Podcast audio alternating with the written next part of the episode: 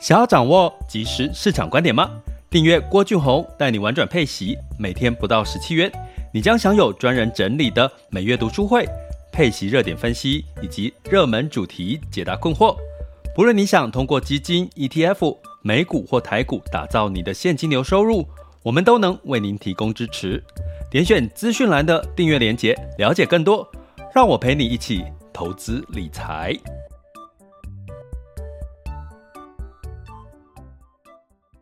各位亲爱的学员以及听友们，大家早上好、中午好、下午好、晚上好。今天是二零二三年的九月五日，进入到九月初。那在这个昨天哦，就是美股在周一的时候是这个劳动节休市哦，所以很多的数据比较没有什么更新呐，包含能源、原物料、美股哈，那当然就比较没有太多的资讯。可以来做一些这个细节上面的推论。那所以，我们今天想要跟各位来聊一下最近其实我常被邀请去讲的一些主题。那因为我们这个频道，或在直播的这个频道呢，都是以聚焦比较多在配息的这个投资哈、规划理财为主哈。那我们今天想用一个比较轻松的角度来讲配息的现金流收入，然后再加上一个信托，可能信托对大家来讲是比较少人留意的一件事情，好像比较陌生哈。那信托是什么？然后可以解决到什么问题？我今天想跟各位初步的来聊一个下这个话题哈。让大家去理解哈。那我在上周五其实有特别提到了预立医疗决定这件事情，AD。那大家有兴趣，真的还蛮推荐大家去看我在讲预立医疗决定，爱上每一天那个单元的部分。因为其实这些话题都不是主流的话题，必须老实跟各位讲，我讲这种话题，通常流量都不会太好。可是我们不是看流量在过日子的 哦，我们是希望给大家真的长期听这个频道的人呢，可以有更多的一些帮助哦，对我们在呃，就是可以好好的让自己很稳定的去过你。透过投资理财努力工作，然后接下来就好好的享受生活，哈，是希望有这样子的一个呃帮助，哈。所以呢，我们今天讲退配息现金流，然后加信托来解决孝亲、长照还有退退休的问题，哈。孝亲就是给父母亲孝养金这个概念，哈。那长照呢，就是长期照护，通常是跟自己有关系，就是你完全没有生生活没有办法自理，哈就只能靠别人的照护，这就是要长期照护。那退休就是怎么让退休品质生活过得更好，我们想要跟各位来聊一下这个部分的一个主题。那在讲这个主题之前呢，哦，我跟呃之前有一位学员一直。想要跟我提说，可不可以讲一些跟长照有关系的话题？因为他的他说他最近的父亲哈，就是有点进入到这个需要长期照护的这个状况。那所以他就问了我这个问题，我有说好，我会来讲一下。本来我是想找一些相关的专业人士啦，哈，因为长照会跟护理人员啊跟有关系，可是我发现。不容易，要找护理人员来来讲讲哈。其实他们其实大家知道，护理人员都是排班制的哈，所以他们还蛮难配合我们这种中午直播的时间。我也曾经想过要录播，但是如果暂时没有办法，我觉得我还是可以把我的一些呃个案的经验呢，或者是一些规划规划的方式来跟各位来做一些分享哈。那基本上配息现金流哈，我会想跟各位先聊到一件事情哈，因为降压啦，降压，因为其实现在很多年轻人，包含你三二十岁、三十岁、四十岁、五十岁，都最常会问到说，我要怎么投资理财哈？那我到底要准备多少的退休金？我到底要赚多少钱才够用哈？呃，那其实。这个都是一个压力哈。当你去想这个问题，我还记得我在早期的时候，我跟 Smart 杂志哈有比较多的互动的时候，呃，大家去回想 Smart 杂志呢，其实它在早期的时候比较会去讲哦，就是比如说赚怎么赚翻倍啦，怎么这些这些话题哈，就有有一段时间。那后来有一段时间呢，因为这个。市场上面的情况不好，大家记得有一段时间台股哈，台股是大概都是比较低点哈，不到万点在那边徘徊，所以那个时候大概你一年的投资报酬率可以有个十个 percent，其实就已经算很差不多，有一个这样的一个时期，不知道大家有没有这个这个印象哈？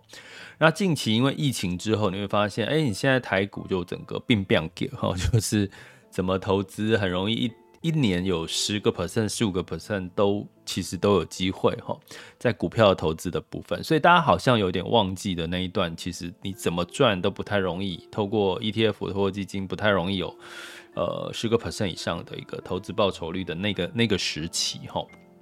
所以呢，呃，我讲这个的原因是，其实在，在其实，在那个时候，我曾经有一段对话跟媒体对话，就是说，哎呦，你们居然开始。比较没有在，就是那段时间，就是投资报酬率没有像十五动不动就一年十五二十趴以上的这种报酬率。他们在杂志的写法就写的比较保守，说：“哎，你们开始怎么写？写的没有像以前在讲说投资翻倍这种达人的这种写法。”他们都说没办法，现在市场的状况就是你写那种翻倍。财富翻倍根本没有人相信，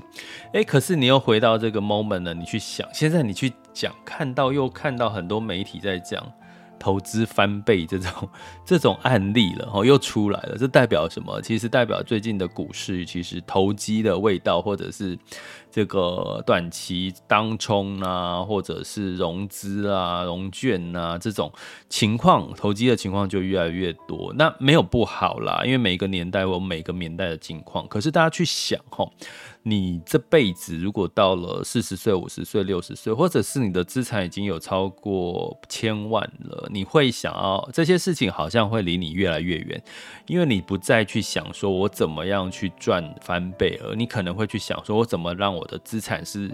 稳稳当当的，就是呃稳健的成长就好了哈。所以每个 moment、每一个时期都会有不同的一个理财规划的一些想法哈。那我讲回到现金流这件事情，是因为你去想哈，你不管你现在二十岁、三十岁、四十岁、五十岁，你任何要做的事情，其实都跟现金流有关系。我常讲过，比如说你买房子最大的问题是在于什么？每个月要摊还的房贷本利，这不就是一个现金流支出嘛？哈，那比如说你退休，退休就是这个。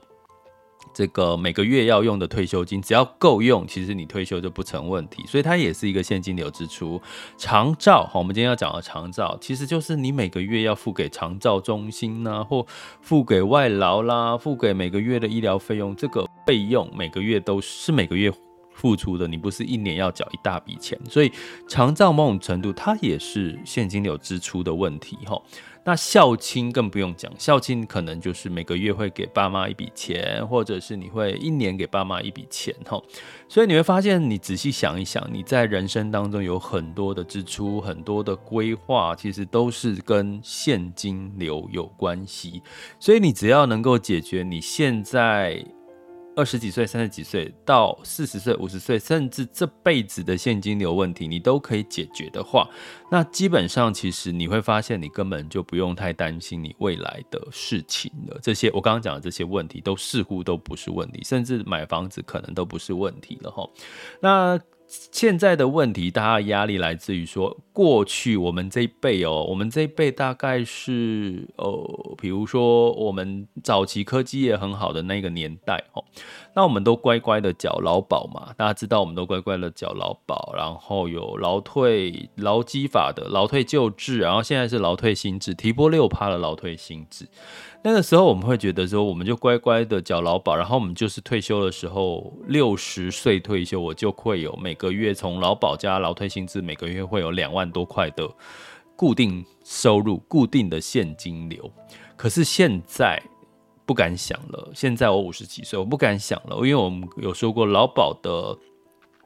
劳保现在是入不敷出，也就是说，可能在六年之后，就是支出会大于，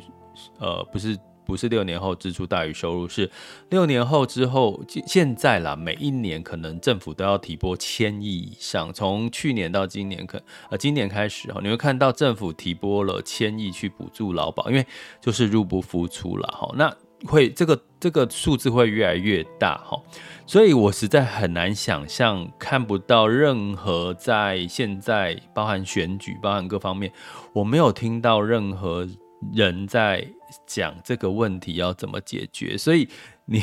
既然没有人要去解决这个问题，我们只能自己去面对这个问题。那就是说，假设六年之后真的劳保都没有，你想想看，劳保每一年都要补助一千亿，接下来两千亿、三千亿、四千亿、五千亿，有这么多钱可以补吗？那唯一能够做的做法就是把劳保的这个部分的这个呃，比如说延长领的年限。或者是打折。过去有一段时间，曾经说要修改劳保年金的给付金额哈，那个时候已经我们那个时候有在讨论哈，包含一些专家的预测，大概是打七折。也就是说，你现在劳保可以领到两万多，可能未来的年轻人的各位，你们领劳保大概可以现在领的钱再打七折，好，两万块就变一万四了哈。所以呢，基本上。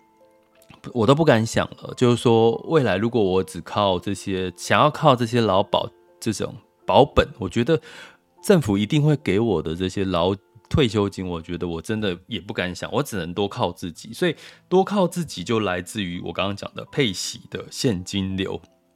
配息的现金流收入哈。所以你会看到，在台湾有一个现象很夯，是只有在台湾。真的，只有在台湾才有这种月配息的基金，跟现在也有月配息的 ETF。可是，如果我前上前阵子有讲直播 Podcast 有讲过，说，哎，这个像媒体就下了一个标题说 ETF 配息 ETF 的乱象。哦，他所谓的乱象就是说用这个收益平准金，大家可以回看我有一集讲收益平准金的这个，在媒体他论调它是一个乱象，哦，它是配息 ETF 的乱。可是我不觉得是乱象，而是它应该要更透明一点。就是说，那你收益平准金到底怎么用？你要告诉我怎么用就好了。我不介意你配息给我配配给我资本利得之类的这样子的一个概念哈。所以呢，我要讲的是说，那为什么现在不管是基金跟 ETF 都号称强调我配息率越高，那投资人买单的比例就越高，大家有没有想过这个问题？其实就回到我们现在的背景，因为大家对未来是非常的焦虑，非常的嗯担心，或者是看不到未来，大家都只可能看到一年、两年、三年。像我最近讲 NVIDIA，我们大家在讲 NVIDIA 哈，机构也在看 NVIDIA，NVIDIA 辉达，其实大家看 AI 也只看到二零二四年，大家不敢看二零二五年，因为其实就我们讲的，买一台六百万的。这个 AI 伺服器，哈，六百万台币的 AI 伺服器，我哪些公司可以买一台六百万哦？一台哦，六百万，有哪些企业啊？不就是那些大企业啊？我已经买了，我一年买了，我明年还可以再买吗？我它又不是一台五万块、十万块的笔电，对不对？又不像 iPhone 一台，假设诶 iPhone 一台多少钱啊？三万、五万块，我我我买一台三万、五万块，我每年买一台，我都。都还可以应付，可是你一台六百万的伺服器，其实你不可能每一年买吼，所以 AI 的这个 NVIDIA 需求，大部分的机构只看到二零二四年，所以所有的事情你会发现，现在所有的东西你都不能看太远了，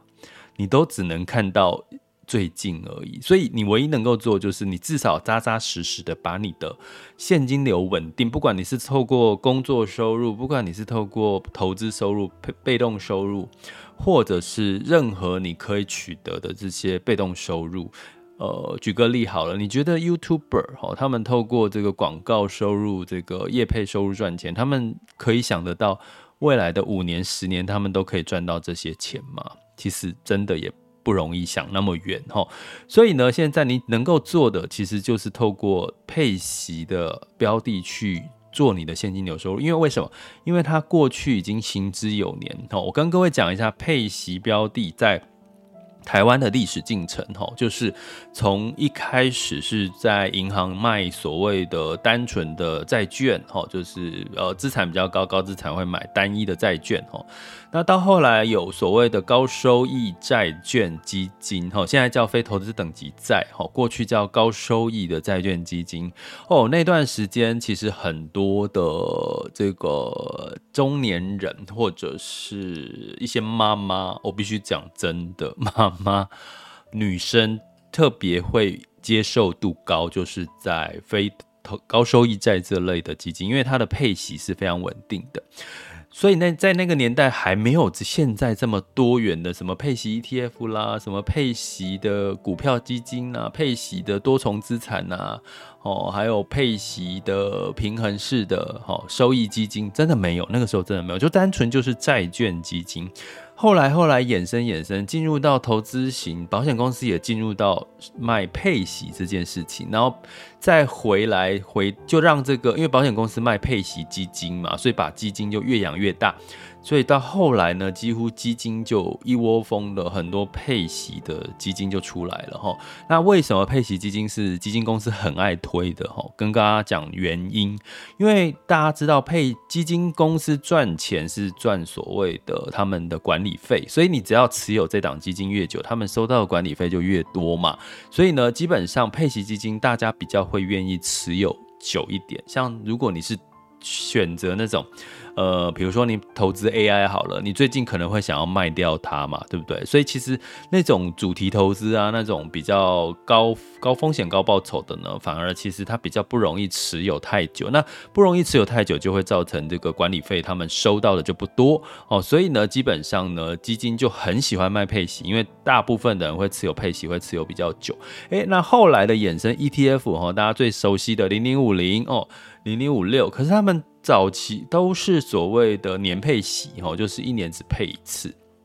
他们还没有进入到季配息，然后甚至月配息。后来发现，哎，零零五零、零零五六，其实买的人越来越多，他们要想办法让更多人去投入到 ETF，吸引更多人。因为你这样，你去想一件事哦，最基本的一件事，零零五零、零零五六、零零八七八、零零九二九、零零七一三，他们投资的标的。讲白一点，都是台股啊，他们都是在投资台股啊，台股就这么小，这这就这些股票啊，这这些企业，这些大型股，这些权值股就这些啦，所以你说能够变出什么新花样？所以他们变不出什么新花样，他们就只能干嘛？他们就只能去这这个呃，去配息的比例，比如说从。年配变成半年配，变成季配，然后诶，开始又出现了所谓的收益平准金啊，收益平准金，然后再给你当做拉拉高你的配息率，用收益平准金的概念，资本利得去拉高 ETF 的。配息率，要不然你说台股，台股的平均的股票殖利率是大概三到四个 percent 上下，四个 percent 上下，你怎么配出七趴到十一趴的配息率、殖利率？那不就是从你的资本利得或者是所谓的本金去配出来的哈？但是这个没有问题，因为其实其实如果你是配你赚到的钱给你。那其实我们在我们在配息的操作里面就叫做落袋为安嘛，就是呃帮你做停利的动作齁。所以呢，其实在这个演变的过程当中，其实不管是配息基金或配息 ETF，其实他们都越来越多元，而且越来越成熟了。毕竟它是在金管会的这个控管之下，它有一定的规范哈。所以这个事情齁，就是我们在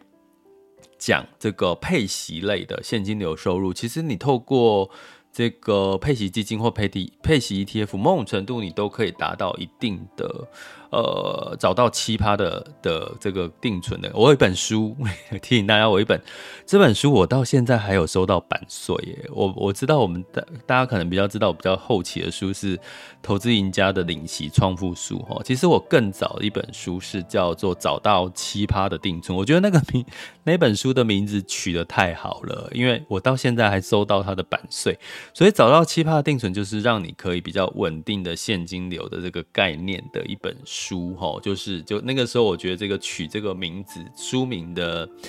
总编其实我觉得他真的还蛮有创意的。总编有听到我在称赞你吗？好，那所以我再讲回来哈，这个就是配息基金 ETF 现金流收入的一个来源。可是我觉得它因为行之有年，从早期我所谓的早期应该有二十几年以上的这个历史配息哈，月配息这些演变，所以某种程度你可以见证这个十几二十年来这些配息标的的一些变化。所以比较安心呐、啊，比较有一个安心的一个机率。那我们再用配息，我在我们频道里面叫做以息养股嘛，就是用你的配息金额再去做投资哦，去投资主题，比如说今年投资 AI，下半年可能你会想投资原物料，或者是投资电动车，或者是瓶盖股之类的，都是每一个时期都有每一个时期的一个。呃，热点主题哈，那可是呢，如果你这个每个月的配息现金呢你不投资，可以拿来做什么？就是我今天想要跟各位讲的哈。那在这个。我们刚刚讲一直在强调现金流收入这个这个情况哈，其实现金流收入，如果你每个月有一个固有一个固定的稳定的现金流哈，那这个现金流呢会带来，你可以拿来做什么分配？第一个当然孝亲，给每个月给父父母亲一点钱，从配息来，哎，其实父母亲也很开心，而且你压力也不大。为什么？其实你每个月给哈，就我的经验啊，每个月给跟每一年给，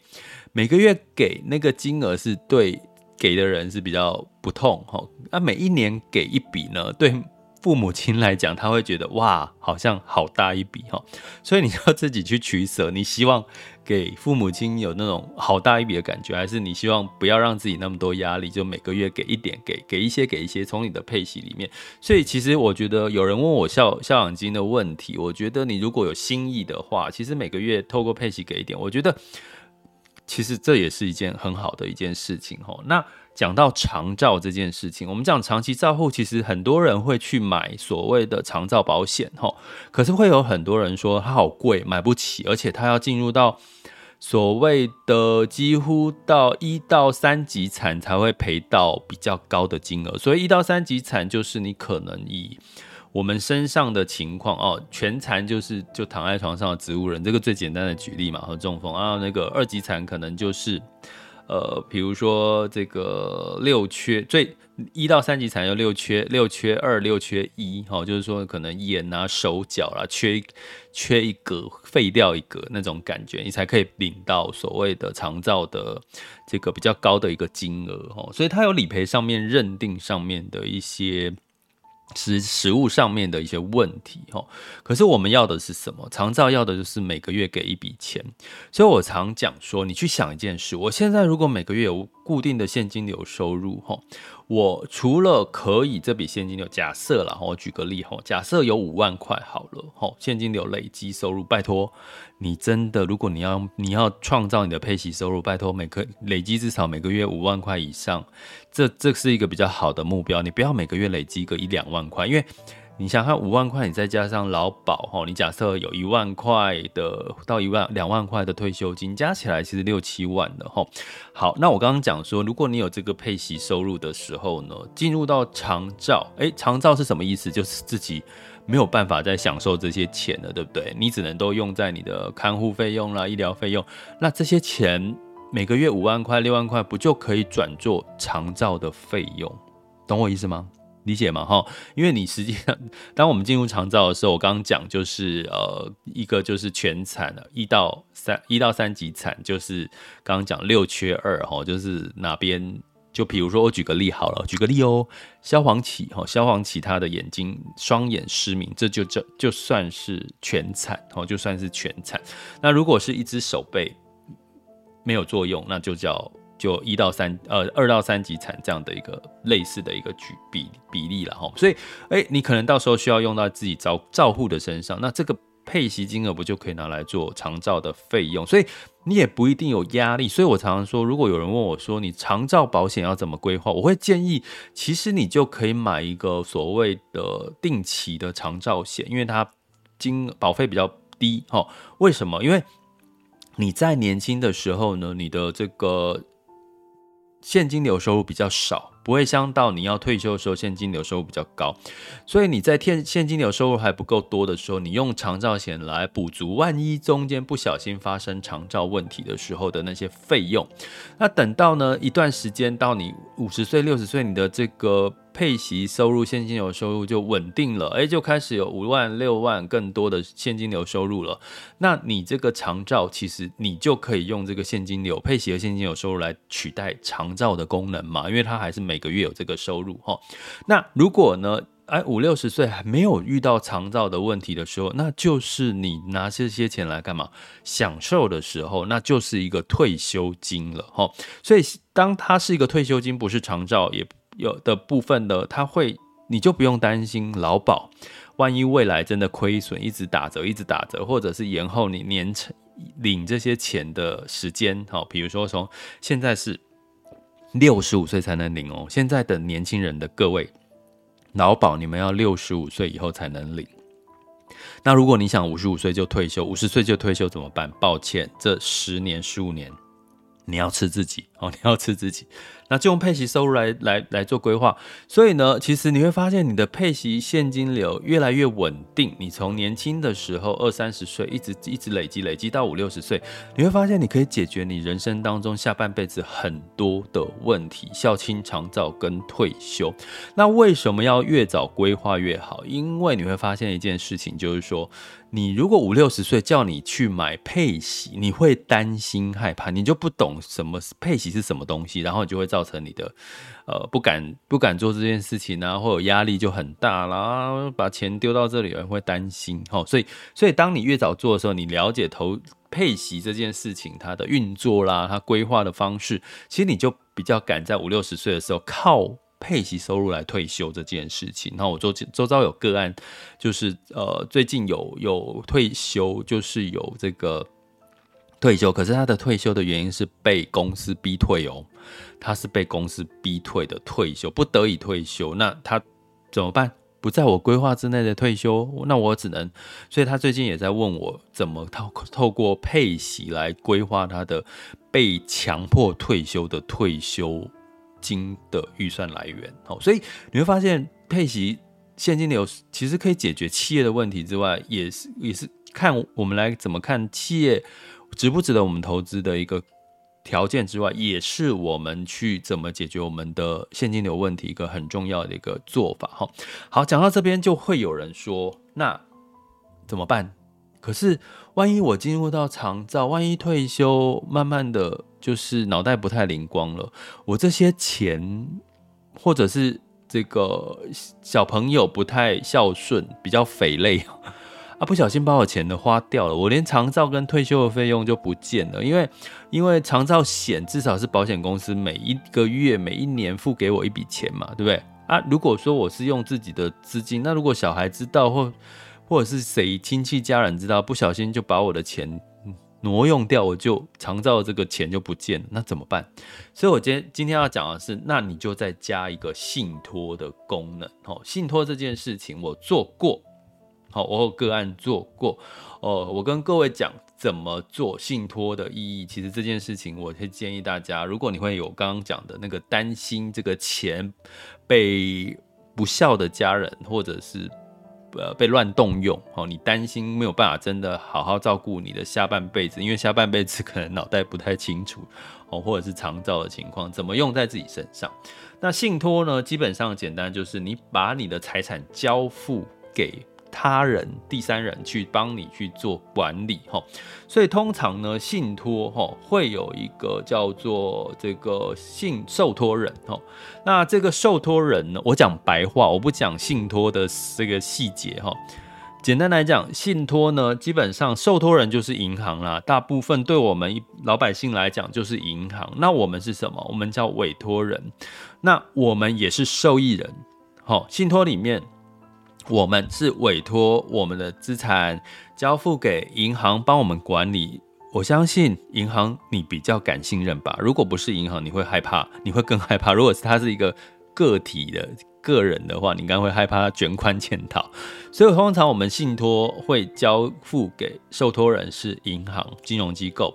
然后呢，你会设定一个受益人。哈，这个就是这笔钱的运用要给谁哈？那这个受益人如果用在我们自己身上，它就叫做自益信托哈，自己受惠、自己受益的叫自益信托。所以这就是很简单的一个逻辑概念。可是在这中间，这三个人，委托人是你，受益人也是你，受托人是银行，那你会不会担心银行给你乱弄？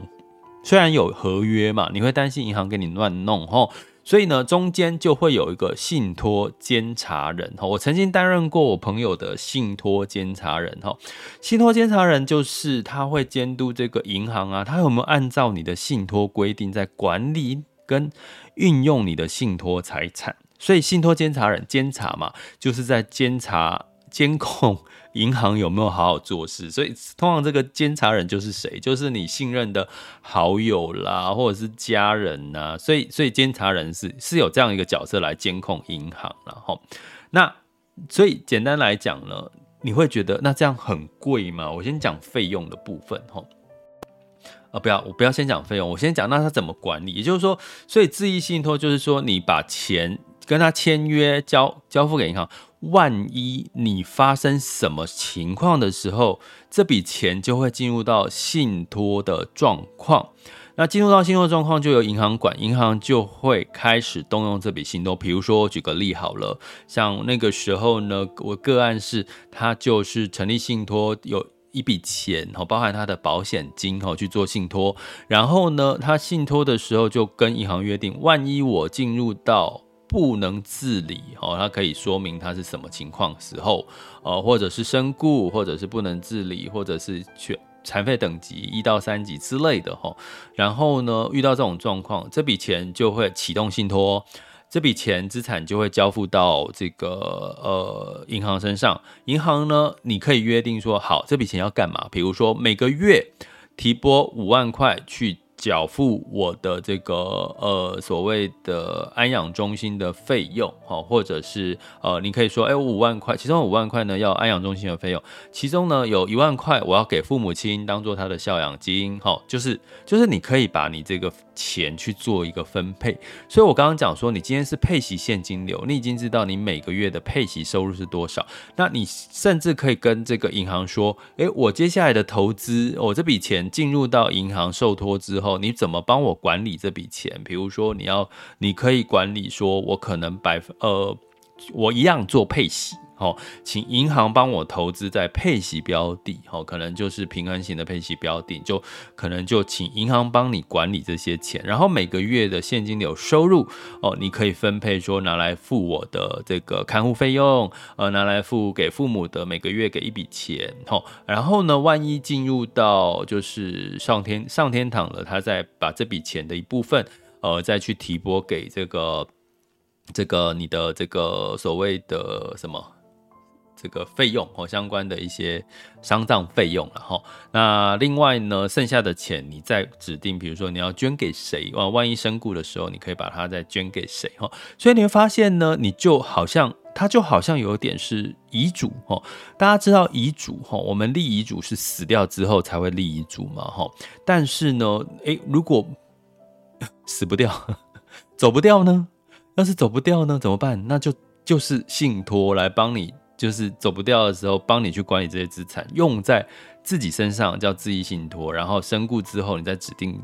这笔钱要交给，比如说像我有朋友的这个亲戚说，他们要把这个身故的遗产去捐给所谓的慈善基金会，捐给这个流浪动物之家，哎，都很好啊。哦，这个你会发现钱就是你可以在事先就安排好了。所以我们在上一次爱上每一天讲说，你可以先预立你自自己在最。最后紧急的时候的医疗决定之外，其实你的钱、你的资产也可以透过呃现金流收入再加上信托这两个功能结合在一起，让钱真正扎扎实实的用在自己身上。好，讲到这边，人说哇，那信托费用听起来是有钱人在做的事情。会不会很贵啊？吼，那我就跟各位，哎，我今天讲太久了，好，那我就跟各位最后讲，就是说信托的费用，大概你成立信托，所谓的成立信托，因为它就还没有发生嘛，它还没有发生，所以基本上你只是签约成立这个信托的合约，大概是你的资产的这个签约费用大概是三千块啦，几千块。你就可以成立这个契约了。为什么？你就说啊，这么便宜吗？因为你只是签约成立这个契约，你并不是已经资产进入到信托的状况。理解这个意思吗？你签信托的合约，可是你的状态还没有进入到信托的状态。好，那万一进入到信托状态的时候，它就会从你。托付给银行，好，受托人银行的这个资产的，比如说千分之二啦，千分之三呐，好，就是用这样子的一个每个月去收你的信托的管理费、资产管理费，好，其实应该也还好，对不对？如果每每一年哦，更正一下，更正更正一下，每一年的千分之二，每一年千分之二到千分之三。大概收这个费用，从你的资产里面扣哦，千分之二到千分之三的信托管理费是信托发生当这个信托的事件发生，你启动的时候要收的信托管理费啊。签约的时候大概就是几千块的费用，在座的各位，你可以接受吗？这个费用，我相信大部分的人都可以接受，因为我们那个时候我的个案做了这个事情之后，他发现啊。怎么那么便宜？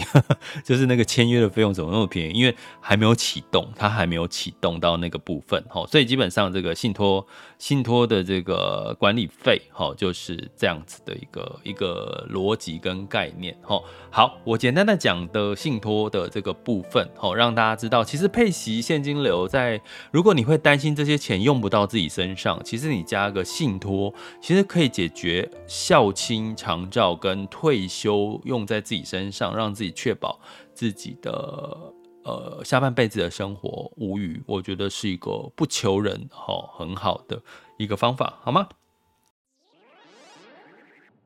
想要掌握即时市场观点吗？订阅郭俊宏带你玩转配息，每天不到十七元，你将享有专人整理的每月读书会、配息热点分析以及热门主题解答困惑。不论你想通过基金、ETF。美股或台股，打造你的现金流收入，我们都能为您提供支持。点选资讯栏的订阅连结，了解更多。让我陪你一起投资理财。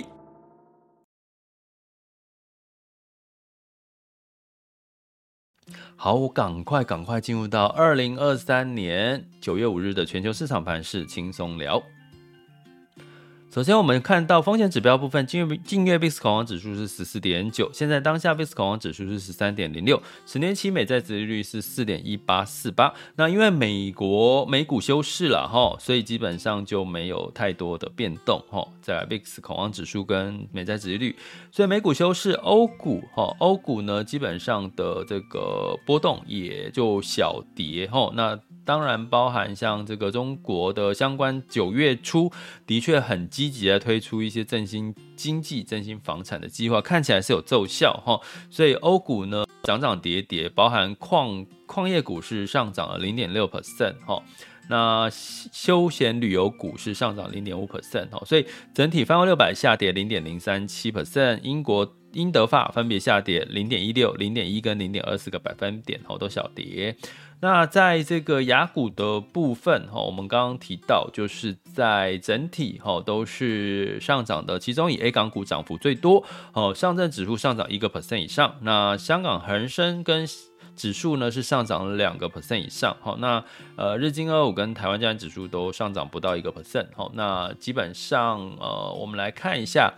现在时间是十二点三十八分，我们来看一下最新雅股的走势哈。那今天台湾加权指数是小跌十六点，来到一万六千七百七十三点五哈，上下跌零点一 percent。那台积电呢是下跌一点零八 percent，来到五百五十一块钱哈。那呃同样的，其实台积电大家知道也是瓶盖股一个很重要的一个部分，所以。iPhone 十五如果没有太多的话题题材，应该对台积电也是助力就会减少哈。那今天基本上就是小型类股哈比较多的助力，像贵买指数是上涨零点四 percent。那在呃涨多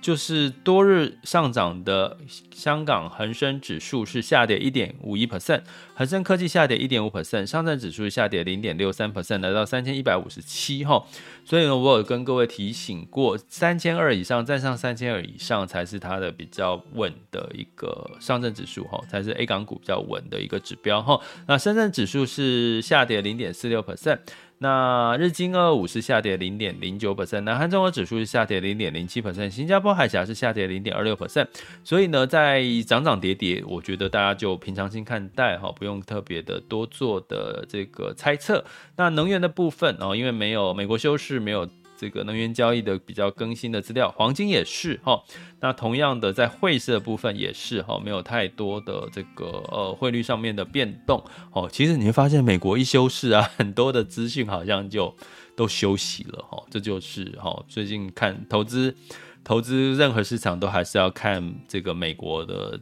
一些讯息啦，一些状况还是有必要的哈。这里是郭俊宏带你玩转配息跟以及是操作观点，关注并订阅我，陪你一起投资理财。